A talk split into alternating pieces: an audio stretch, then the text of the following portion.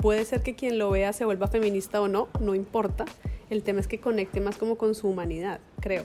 Lo que pasa es que, claro, el canal nació antes de MeToo, pero muy cercano y apenas estalló MeToo fue como que todo el mundo dijo, no, el canal es feminista y Carola es feminista y el feminismo y a mí no me incomoda, me parece bien, pero esa no es mi motivación principal. Corre la cinta. Dejamos rodar la historia completa. Tercera temporada. Fixi 60. La edición incompleta.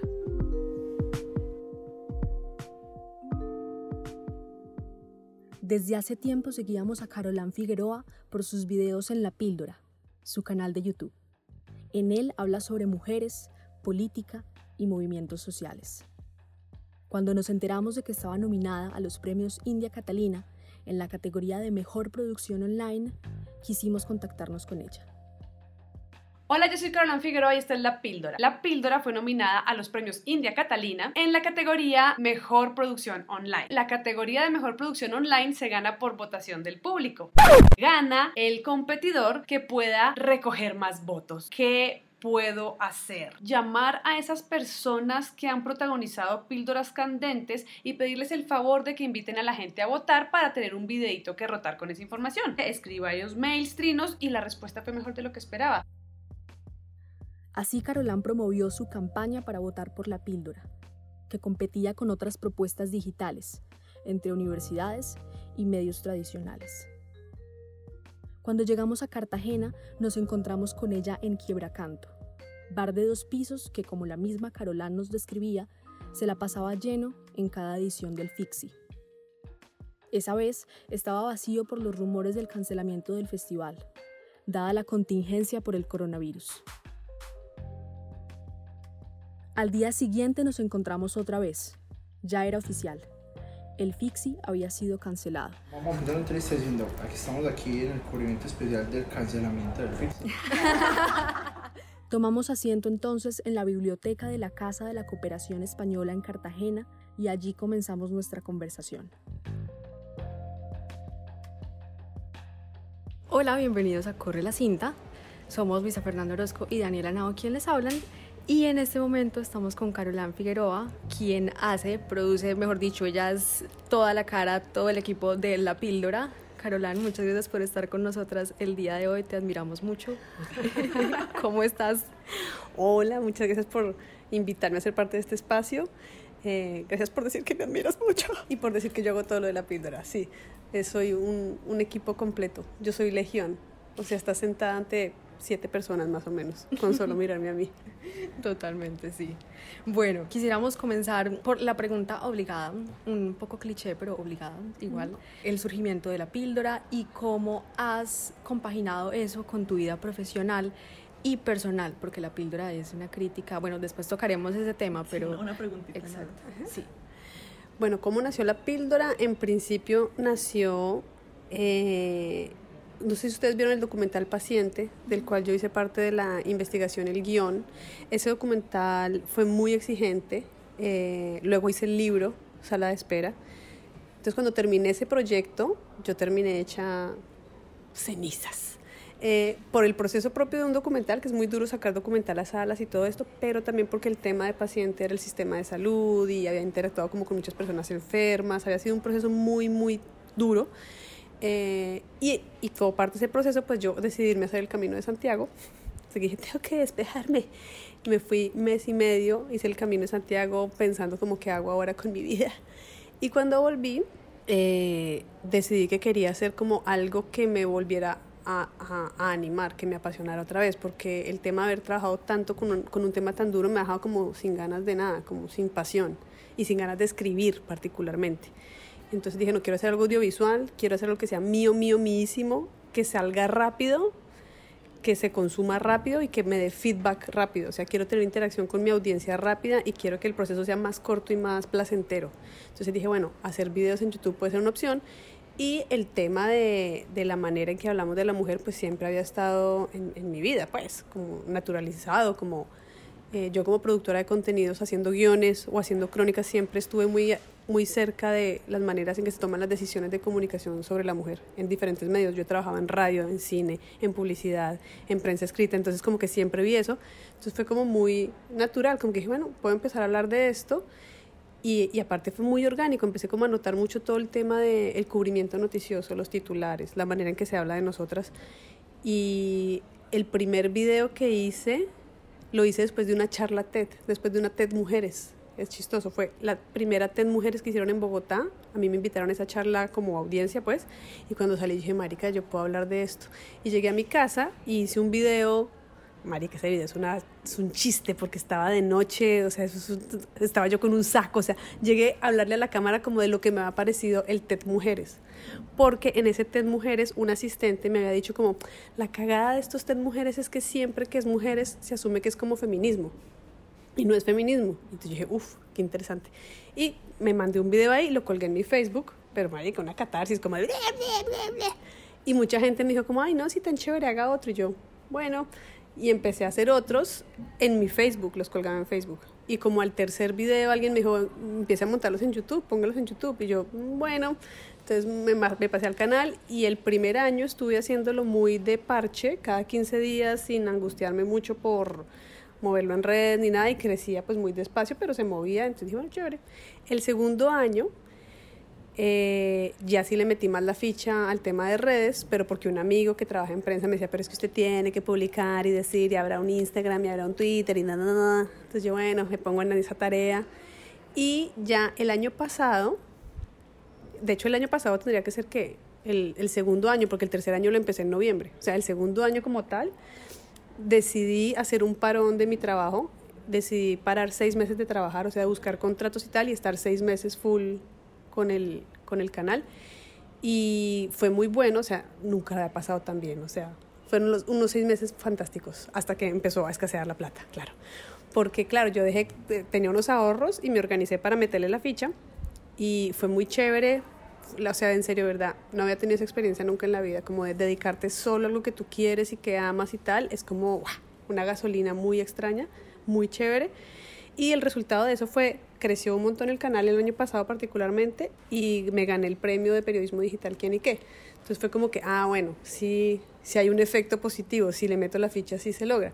Y bueno, ya de ahí, que eso fue en noviembre, ahorita pues estoy nominada en los India Catalina y es como, ve, sí vale la pena meter la ficha. Entonces, en este momento estoy como recorriendo mi tercer año, o, estoy confundida, no sé si estoy empezando mi cuarto año. No sé, el canal lleva tres años y ese ha sido más o menos el, el, viaje con el canal. Y en esos tres años podríamos hablarnos cuáles han sido las píldoras que tú crees que han sido más decisivas. Eh, es muy chistoso porque los hitos también va relacionado de, de, muchas cosas. Creo que uno clave para mí, porque, porque también fue como fantástico como empezó. Es que a mí lo que me gusta hacer las píldoras es que la información viene a mí. Parece una confabulación universal. Es como que aparecen las cosas y digo, marica, esto suma con esto funciona. Y fue el del voto en blanco. Porque la píldora no se mete en política en teoría. En principio, el canal es para criticar posturas absurdas sobre la mujer. Y esa ha sido como mi línea y yo no me atreví a ofrecer el canal como producto nunca porque dice, hasta que yo no tenga claro cuál es mi línea, no voy a dejar que entre nadie más, porque vayan y me lo ningunean y se convierte en cualquier Frankenstein. Y dije, bueno, cuando lo tenga clara. En ese momento yo ya tenía clara mi línea, pero el tema del voto en blanco me estaba, me estaba conflictuando mucho. Y tenía la gran duda de si podía o no hablar de eso en el canal. Y coincidencialmente, algún seguidor me mandó el video de este comercial de Blancox, que tenía una posibilidad de hacerle una crítica a, una cuestión como de infantilizar al hombre y la mujer como criando a su pareja por siempre. Y yo iba a hacer el video originalmente sobre eso. Pero empecé a hacer el video y no me he dado cuenta del producto. Y el producto del video es Blancox. Era como que decía, marica, no, el universo pide que yo hable del bote blanca. Y entonces ahí se unieron las cosas y ese video a mí me hace sentir muy bien porque, bueno, muy bien y muy mal, porque estoy diciendo muchas de las cosas que ahora mismo nos están pasando y que podríamos haber evitado si el voto hubiera, se hubiera manejado de otra manera. Y ese video lo movió mucha gente. Mucha gente respondió, creo que fue el primer video que retuiteó Carolina Sanín, por ejemplo, que es una de esas cosas chistosas porque yo miro siempre las estadísticas de cómo se comporta el canal. y es muy loco porque cuando tengo un pico, yo de una digo, marica, ¿qué pasó? Esto es raro. Porque yo mi canal no es de miles de miles de vistas. Entonces, si hay un piquillo, se nota muy fácil. Entonces, ese día fue tan... Y mire yo, mm, Carolina Salín lo retuiteó. Luego, Margarita Rosa lo retuiteó. Luego, no sé, Santiago Rivas me hace un comentario. Eh, Blado me hace algún comentario. Eh, Fabio Rubiano me comenta también. Entonces, como que empiezo a ver que tiene resonancia. Y para mí, ese del voto en blanco es uno de los más importantes. Y ya del año pasado, el de Pau Tips, y tiene un poco lo mismo, que es como, me parece, el tema supuestamente pildoril tendría que ser Pau Tips, pero también me parecía como muy ridículo hablar de eso en realidad, y providencialmente apareció la Comisión de la Verdad pidiéndome que abordara un tema y fue como, ¡guau! Y ese es otro video que se ha movido mucho y que me gusta mucho esos dos porque me parece que me muestran el camino de lo que en teoría tendría que seguir yo a partir de ahora y es como una línea entre el asunto de mujer, el asunto de género y la línea política. Como que yo siempre, antes de hacer la píldora, siempre mis trabajos documentales tenían mucho de crítica a la situación política o social o de violencia. Entonces creo que me está llevando a encontrar otra vez ese, ese punto medio. Lo mismo el del paro, pero para mí serían el del bote blanco y el de Bautips. Además de dedicarse a la píldora, Carolina ha trabajado en prensa, radio, televisión y documentales. Fue ganadora del premio Simón Bolívar en 2018 por un artículo que publicó en la revista Número. Fue guionista y productora del documental titulado Paciente y guionista de La Gorgona, Historias Fugadas. Carolán también publicó una novela con la editorial Sílaba, llamada Matar al Buda. Y hablando de esa lección de temáticas y de esas líneas eh, tan claras que digamos tú estás encauzándote en, en, ellas, que son mujeres y política, nos gustaría hablar, bueno, has abordado temas de, de ese tipo, micromachismos, masturbación también, o sea, han, han, sido temas muy, muy, muy diversos y sabemos que es por un compromiso que, que tú también adquieres con pues al hablar de esos temas y que se nota mucho que dominas y que, y que apasiona. Entonces nos gustaría que nos comentaras un poco sobre ese, esa pasión y cómo influye en, en la elección de temas y cómo se nota de cierta manera en, en eso. Pues yo creo que eh, yo no tengo una formación feminista, nunca he tenido inquietudes propiamente feministas como de saber quiénes son las que mueven la cosa, saber cuál es la, no sé, la historia aunque cada vez me empapo más, pero de una manera muy orgánica, o sea, como que nunca fue mi tema de investigación. Entonces, todo lo que sale de la píldora sale es como de mis inquietudes como mujer y como persona, digamos, más que como mujer, es como persona. Entonces, yo creo que eso es parte de lo que se ve reflejado en los videos, que yo no estoy haciendo un activismo, no estoy haciendo campaña para nada, no estoy no estoy haciendo un llamado a que nos levantemos, no es eso, es como que les digo, marica, estuve pensando esto. O sea, es como eso, como que, y, y siempre todo lo que yo hice a nivel documental, a nivel de crónicas, siempre mi motivación fue eso, es como algo me incomoda a mí y creo que debo comunicarlo. es chistoso, es como decir, bueno, lo que yo pienso puede sumar, puede, puede ser que si investigo lo que yo misma pienso, llegue a una cadena de pensamiento interesante. Entonces creo que esa es la vuelta que hace que los videos sean muy desde la pasión personal y que la, el vínculo que yo establezco con mis seguidores o con mi comunidad sea desde ese lugar, porque de hecho las personas que se comunican conmigo me hablan es de eso, es como que dicen, no, caí en cuenta de tal cosa, es muy chistoso, caí en cuenta de tal cosa y terminé con mi novio, o caí en cuenta de muchas cosas que has dicho y ya entendí por qué me sentía así o así. Entonces creo que es chévere en la medida en que es muy humano y es como que puede ser que quien lo vea se vuelva feminista o no, no importa. El tema es que conecte más como con su humanidad, creo. Lo que pasa es que, claro, el canal nació antes de MeToo, pero muy cercano y apenas estalló MeToo fue como que todo el mundo dijo, no, el canal es feminista y Carolina es feminista y el feminismo, y a mí no me incomoda, me parece bien, pero esa no es mi motivación principal. Mi motivación principal es como una cuestión de humanidad, como de darle validez a tus inquietudes humanas dale voz a tus inquietudes humanas y desde ahí ten una experiencia humana. Sí, que a través de ti se está mostrando ese proceso, claro, ese, esa orgánicamente muestro eso y de, de, alguna manera le resuena a otras personas y dicen, ve, también podría empezar a razonar así o a resonar, como es una resonancia lo que yo creo que busco.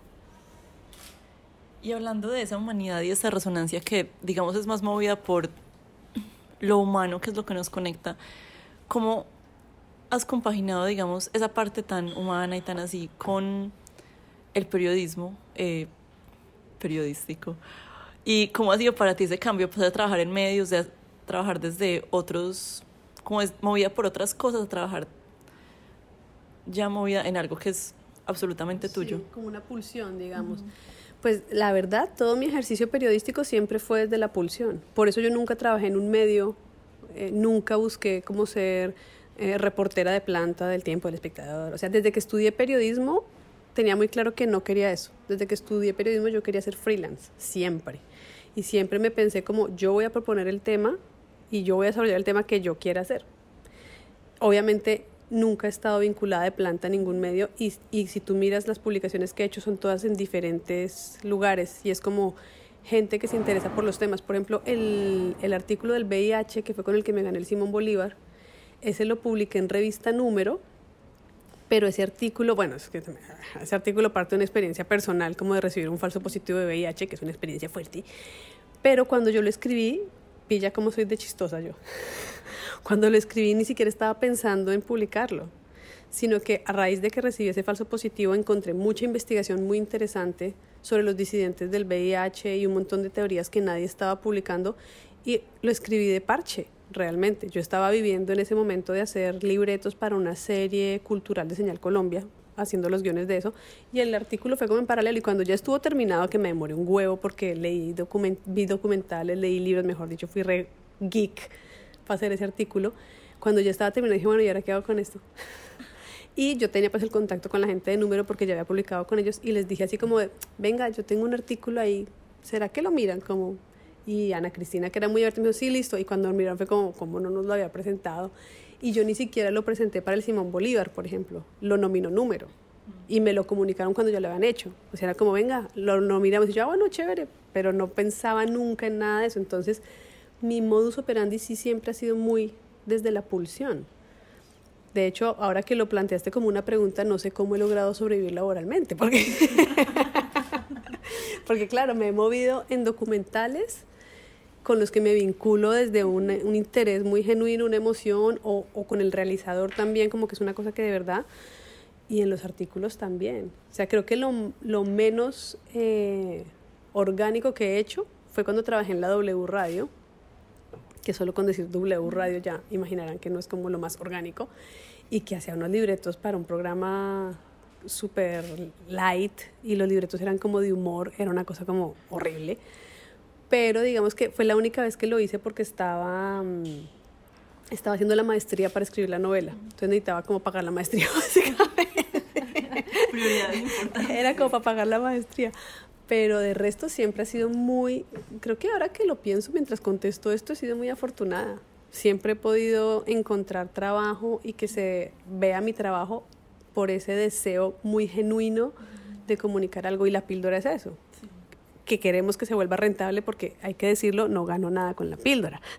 O sea, la píldora no monetiza ahora mismo. O sea, está autorizada para monetizar, pero la, la cantidad de views y de rotación no dan para que sea rentable, básicamente no es rentable.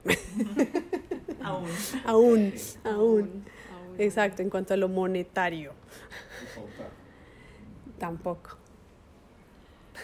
Y hablando justo de eso, ¿qué implicaciones, bueno, socioeconómicas y culturales tiene tanto para ti como para pues el público general esta nominación los India Catalina de un programa como independiente, feminista, que incomoda, personal? Pues es muy raro porque es que mira que lo que son las nominaciones y los premios son una cosa extraña. Cuando yo me gané el Simón Bolívar, por ejemplo, como yo no pensaba en ganarme eso ni nunca había apostado por eso, fue como, wow, qué chévere, pero después de eso me fui para Argentina y como que no pasó nada, o sea, porque me fui del país justo cuando me lo gané.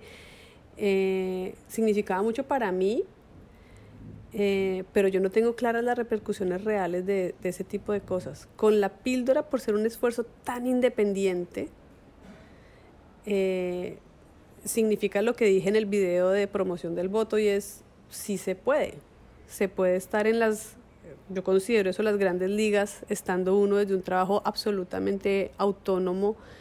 Eh, eso es muy valioso. Es como decir, lo que me decía una amiga que también suena cliché, pero es como yo ya gané de verdad. O sea, en verdad, estar en ese escalafón es como, marica, wow. Es que tú miras, es que en serio, ¿no? yo me, puedo compararme en la categoría y digo, marica, en serio, ¿yo qué hago aquí? miras cómo, cuál es el funcionamiento, cuál debió ser como el diseño de esos productos, la inyección de capital, el equipo, digo, marica, es muy heavy poder estar en ese nivel. Eh, a mí se me sentir muy orgullosa y me da energía, pues porque ya estoy bastante cansada con el tema de la píldora, es como muy guerriado, pero digamos que lo, lo más inmediato creo que es eso. Y a nivel de comunidad, creo que también da orgullo a la comunidad. O sea, lo que he podido hacer en esta semana de campaña política para que voten es como acercarme mucho más a mi comunidad. O sea, mucha gente me ha estado mandando pues el pantallazo del voto o ánimo o algo, es como una excusa para estar más cercanos. Entonces, también creo que puede servir desde ese lugar como para decir, podemos.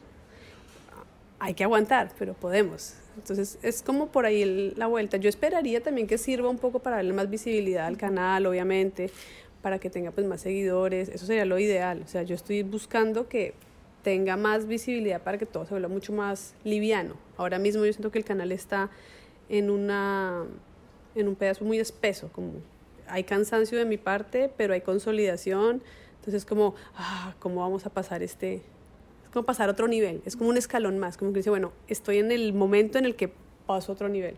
Que siempre que uno pasa a otro nivel con proyectos de vida es un momento como de como me devuelvo o sigo sigo escalando si yo lo pienso como un muro de esos de escalada, cuando uno dice, uy, marica, ¿será que más bien me bajo? Que le falta como un pedazo para seguir subiendo. Eso, siento que es como eso. No, y la nominación también dice mucho de cómo se están pensando los medios tradicionales, porque ven en, en YouTube, hay desde posiciones eh, muy light, eh, entretenimiento, hay, hay, todo tipo de cosas, hasta posiciones muy lúcidas sobre, o que personalmente consideramos muy lúcidas desde Corre la Cinta, sobre los temas que nos atraviesan y que nos importan, como lo es la política, mujeres, lo que precisamente tratas en la píldora. ¿Qué nos puede decir eso de que los medios tradicionales, bueno, unos premios como los India Catalina, que son tradicionales bastante de la televisión colombiana, que se estén pensando en incluir a estos nuevos formatos en YouTube. Eh, que digamos van, eh, son muy diversos, como tú lo mencionabas, va una universidad, un periódico, etcétera, etcétera, pero que están arrojando de una manera más, más independiente a cuestionamientos políticos sobre el país. Pues yo pienso que no es solo el tema de el tipo de temas que se están tratando, sino también es un tema de estamos como en, en, el, en, en una, en una bisagra, estamos en, en un vortex, este es un momento histórico, estamos movilizando las audiencias de una manera diferente. Porque, por ejemplo, que el espectador esté en la categoría producción online es muy interesante porque es un medio escrito que está capitalizando una audiencia audiovisual, digital y más joven y bueno, por ser las igualadas, pues femenina. O sea, si, pues, vamos a hacer como un estudio de sectorización de la audiencia. Eh, Canal 13 también está metiéndole la ficha al formato más digital. Una universidad, o sea, que una universidad saque un contenido en redes es como ya no solo soy un centro de estudios, ya no solo soy un centro académico, soy un nuevo generador de contenidos. Y ya no solo tengo una audiencia estudiantil que es la que viene a mi, a mi claustro a aprender, sino que soy un generador de contenidos que genera una audiencia propia.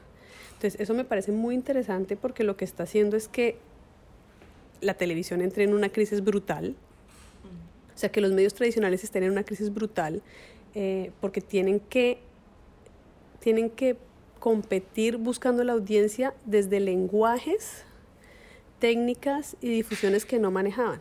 Y eso yo, digamos, lo he vivido todo en mi propio cuerpo, digamos, pues porque yo empecé mi carrera en medios tradicionales y más específicamente, ahí le voy a meter otra variable, cuando pasé del periodismo a estudiar cine y me metí con el cine documental, yo me metí en otra lógica, que es, o sea, el cine documental, por ejemplo, yo tengo conflicto a veces como con la calidad audiovisual de lo que hago, porque vengo de la escuela del cine. Y yo alcancé a estudiar cine en 35 milímetros y alcancé a estudiar todo lo de sonido y edición en, en términos de narrativa audiovisual. Entonces bajarme de ese bus y decir, bueno, voy a meter una narrativa digital con una estética digital y como con una ligereza en el cuidado técnico. Yo soy una gamina, o sea, técnicamente la píldora es una gaminada, o sea, yo tengo la cámara del computador, tengo el micrófono del computador, mi mixer de sonido es el iMovie. O sea, yo soy consciente cuando me dicen, no, quedó desbalanceado el sonido. Yo sí, yo sé. yo sé porque necesito meterme en una lógica de rapidez también, ¿no? Porque si me pongo a ponerme en, en lógica cinematográfica, sacaría una píldora cada tres años, más o menos, que es lo que pasaba mientras trabajaba en documental. Entonces sí es un momento de transformación de todo, de las dinámicas de producción y de la, de la dinámica de relación con la audiencia, que es la otra cosa que los medios tradicionales de pronto no han entendido, o que de pronto las universidades tampoco han entendido, y es cómo me comunico yo con mi audiencia.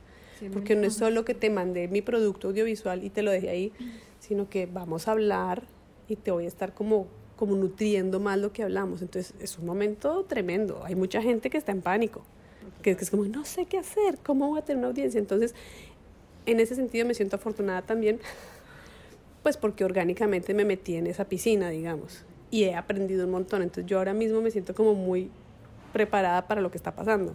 Yo no me siento en la angustia de la bisagra, yo siento que ya la veo y la entiendo y, soy parte del movimiento y eso es chévere.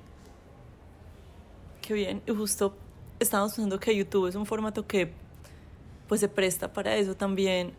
No sé tu público si es más local como en Colombia o Latinoamérica o cómo funciona eso? Digamos porque YouTube permite, permite un poco esa universalidad o público de habla hispana, no sé. No, pues eh, yo tengo público sobre todo colombiano, luego México y luego Argentina. Son como los tres fundamentales. Eh, mucha gente colombiana en otros países, chicas que están en Australia, chicas que están en Dinamarca, desde Cuba. Hubo gente que votó desde Cuba. O sea, si con el internet de Cuba pudieron votar, marica, todos pueden votar. Eh, pero el principal sería Colombia, México y Argentina. Y yo creo que tiene que ver, obvio, por mi círculo inicial de movidas, que claro, mi flujo de seguidores empieza como con mi Facebook, que es mi red principal, pero también siento que la movida en Latinoamérica en torno al feminismo está moviéndose muy interesantemente justo en esos tres lugares. Colombia, México y Argentina son como claves ahora mismo. Estando, yo diría, Argentina de primeras en la avanzada. Argentina tiene mucha movilización social, tiene mucha conciencia y las chicas allá están como, marica, beyond. Bueno, tuvieron presidenta ya. O sea, solo eso, empezando por eso. Em, luego ya México, creo que también está muy fuerte la movida, pero también está muy fuerte la agresión. O sea, allá creo que es más de reacción como de resistencia a un nivel de agresión muy alto que está pasando en México. Y aquí en Colombia siempre somos muy raritos. O sea, yo siento que siempre estamos en unos tránsitos re raros, como que aquí no terminamos de cocinar un Me aquí no se ha dado el Me realmente. Eh, tenemos varios colectivos feministas o colectivos de mujeres, pero como que todavía no, no sé, no, no cuaja, bien. Sí, no termina la cocción. Es como, también tenemos muchos temas como colombianos que no nos permiten posicionar la agenda. O sea, es que cómo le compito yo a un hidritango. O sea, es como cómo le compito a, a, las masacres, a, los falsos positivos. O sea, al, al, al, iba a decir innombrable, que puede ser ese o el coronavirus. Tras el cancelamiento del FIXI, la gala de los premios India Catalina se canceló también. Sin embargo, anunciaron por redes los ganadores de cada categoría. Y aunque Carolan no ganó, sí se lleva la satisfacción de haber sido nominada. La píldora cada vez más tiene mayor visibilidad. Recuerden que fuimos Luisa Fernando Orozco y Daniela Nao quien les habla con Carolan Figueroa. Muchas gracias por estar con nosotras. Muchas gracias a ustedes por invitarme y todos los que escuchan esto, métanse al canal y si les gusta suscríbanse, a lo bien, suscríbanse que es importante. Apoyamos, apoyamos la moción desde Corre la Cinta, por favor. También se suscriben a Corre la Cinta de una vez.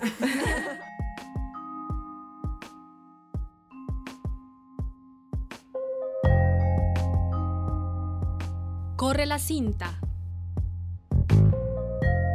Dejamos rodar la historia completa. Corre la cinta somos Luisa Fernanda Orozco, Daniela Henao y David Londoño.